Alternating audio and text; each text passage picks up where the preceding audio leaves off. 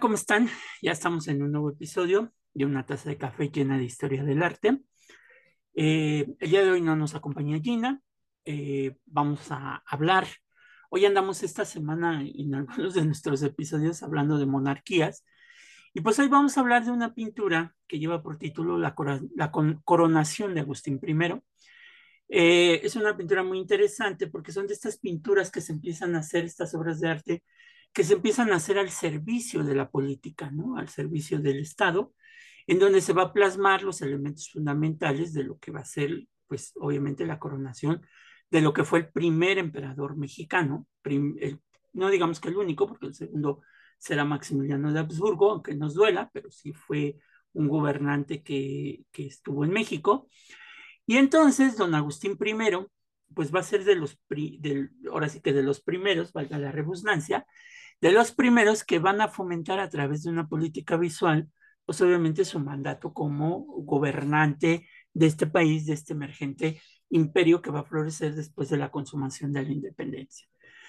Obviamente, la construcción de, esta imagen política visual, pues eh, ha sido fundamental tanto en, la edad eh, moderna como en la edad contemporánea, ¿no? Podemos decir que esta va a permitir la consolidación de un Estado, de un régimen, que va a dar la pauta para obviamente entender el proceso histórico que se está desarrollando en ese momento.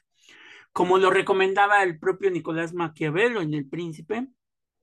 algunos otros autores como Erasmo de Rotterdam o Diego de Saavedra, daban la anuencia y pertinencia de la utilización de la cultura visual como parte de un programa para la conservación del Estado y la similitud en cuanto a sus fines recaía en la diferencia entre sus autores. Inclusive nosotros lo vemos en época contemporánea, con las políticas que utilizan los partidos, los partidos políticos o el partido en el poder, que van a emerger con esta idea de una propaganda visual de lo que queremos, ¿no? Si ustedes han dado cuenta, por ejemplo, en, en el gobierno de la Cuarta Transformación, el gobierno actual, la utilización de imágenes con héroes de la, de la independencia, de la Revolución Mexicana, ha sido un factor determinante para la promulgación ideológica, obviamente, de la conformación de este Estado. En anteriores años, bueno, pues el PRI utilizaba, por ejemplo, el Partido Revolucionario Institucional utilizaba la imagen de Juárez, de Hidalgo, de Morelos, los héroes de la independencia y de la reforma, como un fundamento clásico de lo que querían en esta conformación del Estado, ¿no? Y que de alguna manera, como ya lo dijimos, lo señaló Nicolás Maquiavelo en El Príncipe, pues no estaba exento del Estado de poder hacerlo para hacerles llegar a sus súbditos, obviamente, o en este caso a sus ciudadanos, obviamente esta propaganda política. Y un ejemplo relevante de este análisis, pues es la proyección visual en la que se generó el breve imperio, como fue también, también llamado el breve imperio de la con Agustín de Iturbide a la cabeza. ¿no? Entonces, durante estos años que Iturbide va a gobernar el país, bueno, no años, sino meses, que va a gobernar Iturbide el país, pues se crearon una serie de acuarelas sobre seda con varias escenas del inicio del imperio, desde el momento en que llega Iturbide a la Catedral Metropolitana antes de ser coronado emperador, escenas del interior de la Catedral Metropolitana el día de la coronación y después de la coronación misma del, del emperador eh, Agustín de Iturbide.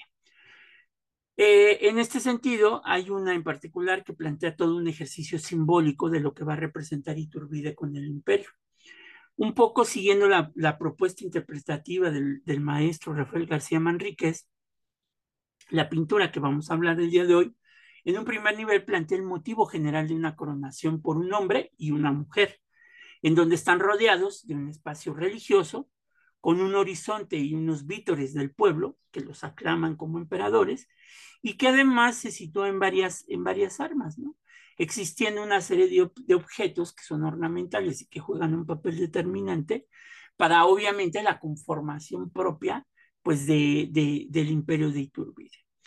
Eh, en esta pintura nosotros vamos a reconocer a Agustín de Iturbide, que es coronado no solamente, y aquí es un factor muy determinante, no solamente por, por, el, por, el naciente imperio, sino por la herencia propiamente de lo que fue la Nueva España, con una América vestida de un rico huipil, que este se va a utilizar mucho en el siglo XIX con la representación de la patria La patria se va a representar como una mujer indígena que se muestra con ropajes obviamente netamente indígenas. Y esta mujer lleva este rico huipil y un manto rojo, así como el de Hércules, ¿no? Es una conformación de la antigüedad clásica como un factor determinante, obviamente, en, en el establecimiento de estos imperios. Detrás de dicha doncella se encuentra el continente europeo, con un tocado en colores verde, blanco y rojo, y alrededor de la coronación, pues están nada más ni nada menos que Saturno, Hermes y un águila devorando a un león. Eh, es una representación del imperio como a través de la consumación de la independencia, pues va a devorar este león que es la representación de España. Obviamente también encima del recinto, sobre el solio de la Trinidad, la parte religiosa, el pueblo en diferentes dignidades, así como la fama sobre el horizonte lanza los vítores hacia el emperador que ha sido ya glorificado y que se le ha puesto esta corona. Entonces, esto es muy particular, esta representación, porque se van a utilizar elementos de la Grecia clásica con elementos occidentales y con elementos de la, de la naciente eh, nación, ¿no? El significado de la pintura es una muestra de eh, paternidad del imperio de Iturbide en cuanto a la conglomeración de atributos y sentidos propios de la tradición hispánica. Dentro de la pintura también vamos a ver que se utilizan elementos que ya antes habían sido usados para representar a los monarcas españoles, como el propio Hércules o Saturno. O sea, Iturbide se va a comparar a partir de esta pintura, de esta serie de pinturas, pues como un heredero de estos monarcas europeos, estos reyes españoles que gobernaron de 1521 hasta 1821, y que de alguna manera, pues el propio Iturbide pues, no se quiere quedar atrás. Eh, en un primer grado hay que decirlo que, y que no hay que olvidar que se dice que en Cádiz y el estrecho de Gibraltar hay motivos del ciclo y trabajos de los hijos de Zeus, ¿no? Por eso se va a utilizar a Hércules y a Saturno. Más interesante es la reunión de Europa con Nueva España o América, que en otros textos se utilizó para ensalzar, que eran iguales, tanto lo que pasaba aquí en, España, en la Nueva España, como también en el continente europeo con España. Había una igualdad de ambas partes del reino, mientras que en la presente acuarela lo fue a fin del engrandecimiento de la corona. O sea que gracias a la Nueva España, el continente europeo y España como nación, pues pudo crecer. El asunto central recae en las divisas de ambas idealizaciones e identidades. O sea, nosotros recibimos esa herencia, pero también nosotros decimos más de lo que nosotros recibimos de los europeos o de los pueblos occidentales clásicos que llegaron a conquistar México. En el caso de León, es utilizado por vez primera por Felipe III y consolidado para todos los monarcas hispánicos. El león como parte fundamental, hay que recordar que eh, la unión del Reino de León con el Reino de Castilla va a fomentar la construcción de un país como España. Pero este león es devorado por el águila mexicana, que a la postre se convertiría primero en el signo representativo del imperio de la para luego ser un símbolo unificador de los diferentes proyectos de nación del siglo XIX. El águila, la mujer indígena representando al continente americano, van a ser dos elementos iconográficos que se van a utilizar constantemente en estos proyectos, obviamente del siglo XIX. Y todavía hasta nuestros días se sigue utilizando la idea del águila, se ha eliminado ya la idea de la mujer indígena, porque ahora se ha mostrado más la idea de una mujer mestiza, con la idealización de la patria, que de una mujer indígena. Con ello, la idea plena de la emancipación y la autonomía de una soberanía que este país tendría como tal. Entonces es muy interesante porque no solamente la herencia, la herencia del imperio de Iturbide va a provenir de, de Europa, sino de la antigüedad clásica, de la religión, que Dios le da, eh, digamos que el, el punto fundamental, en donde también, si ven ustedes la pintura, va a aparecer una mujer que trae un ancla, que es también una reafirmación de la religión católica, porque el ancla es la nave, la nave de la iglesia que ha llegado a este nuevo territorio y que ha dejado tirar sus anclas para estar establecida como tal aquí. Y no solamente será, pues obviamente, eh, eh, eh, inclusive vemos a esta mujer indígena con, con esta, que, que, trae consigo la, la corona y que la va, la va a ceñir sobre la cabeza de Agustín de Iturbide, sino también el propio Hércules, que trae consigo la tela de león, como un ejemplo claro de que el trono mexicano de este imperio de Anáhuac, pues va a estar fundamentado en la antigüedad clásica. En la parte de arriba la gente vitorea al emperador, vemos a Ana María Duarte este, a un costado con miembros de la nobleza, de la nueva nobleza mexicana, que se va a imponer como tal.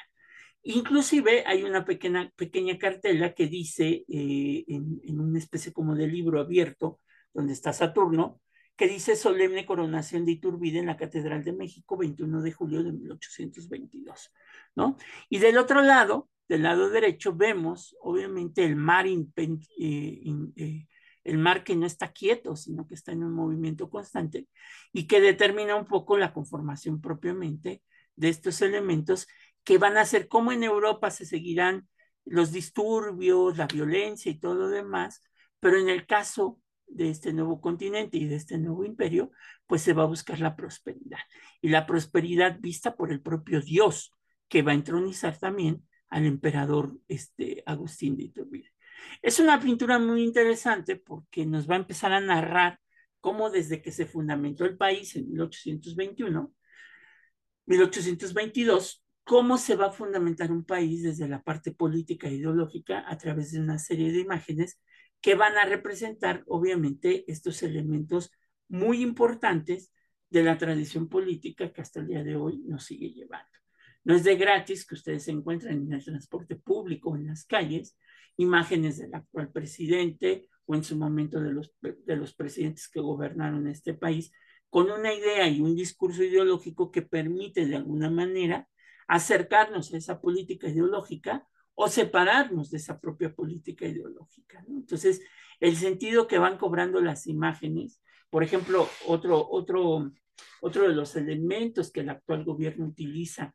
como propaganda política, porque pues está en todo su derecho de hacerlo, pues es la imagen de Benito Juárez, ¿no? No solamente en pinturas, no solamente en retratos, no solamente en exposiciones, sino también en discursos, ¿no? Donde se va a hablar de esta honestidad del presidente Juárez, de estas frases categóricas del presidente Juárez, que en su momento dijo y que fueron elementales para la conformación de una cultura y de una historia ideológica de un país como el nuestro. Entonces vemos cómo desde la fundamentación de Agustín de Iturbide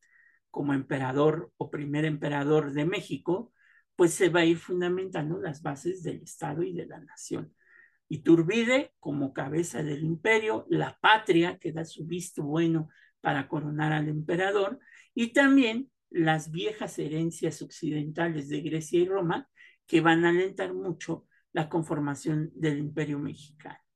Entonces, es una pintura que se encuentra aquí en la Ciudad de México, en el Museo del Castillo de Chapultepec, el Museo Nacional de Historia, y ahí la pueden observar, son una serie de retratos que van ilustrando todo esto. Por ejemplo, hay otro donde vemos a Iturbide eh, a un lado de, de, Miguel Hidalgo. Uno trae un, un, trozo de cadena, Hidalgo, y Iturbide trae el otro trozo de cadena, y en medio la patria rompiendo esas cadenas de la esclavitud que permitieron la independencia de nuestro país y la conformación del imperio mexicano.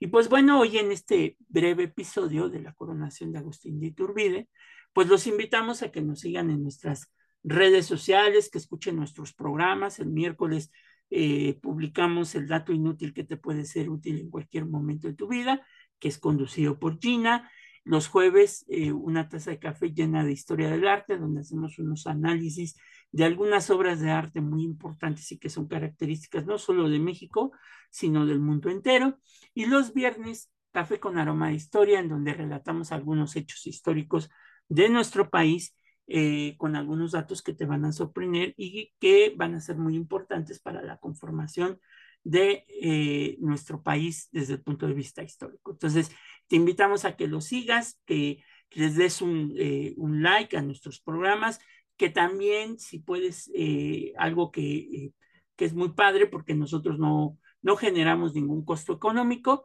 nuestra, nuestro programa es totalmente gratuito, entonces lo puedes oír por la plataforma de Spotify o inclusive por la plataforma de Anchor. Ahí nos puedes nos puedes escuchar a la hora que sea, es totalmente gratis. Y pues recuerda que esto lo hacemos de alguna manera para difundir nuestra historia, el arte, las humanidades en nuestro país. Y sin más por el momento y esperando que te encuentres bien, nos vemos en la próxima emisión de Una taza de café llena de historia del arte, donde te hablaremos de alguna otra obra de arte muy interesante para analizar los elementos que son pertinentes. Adiós.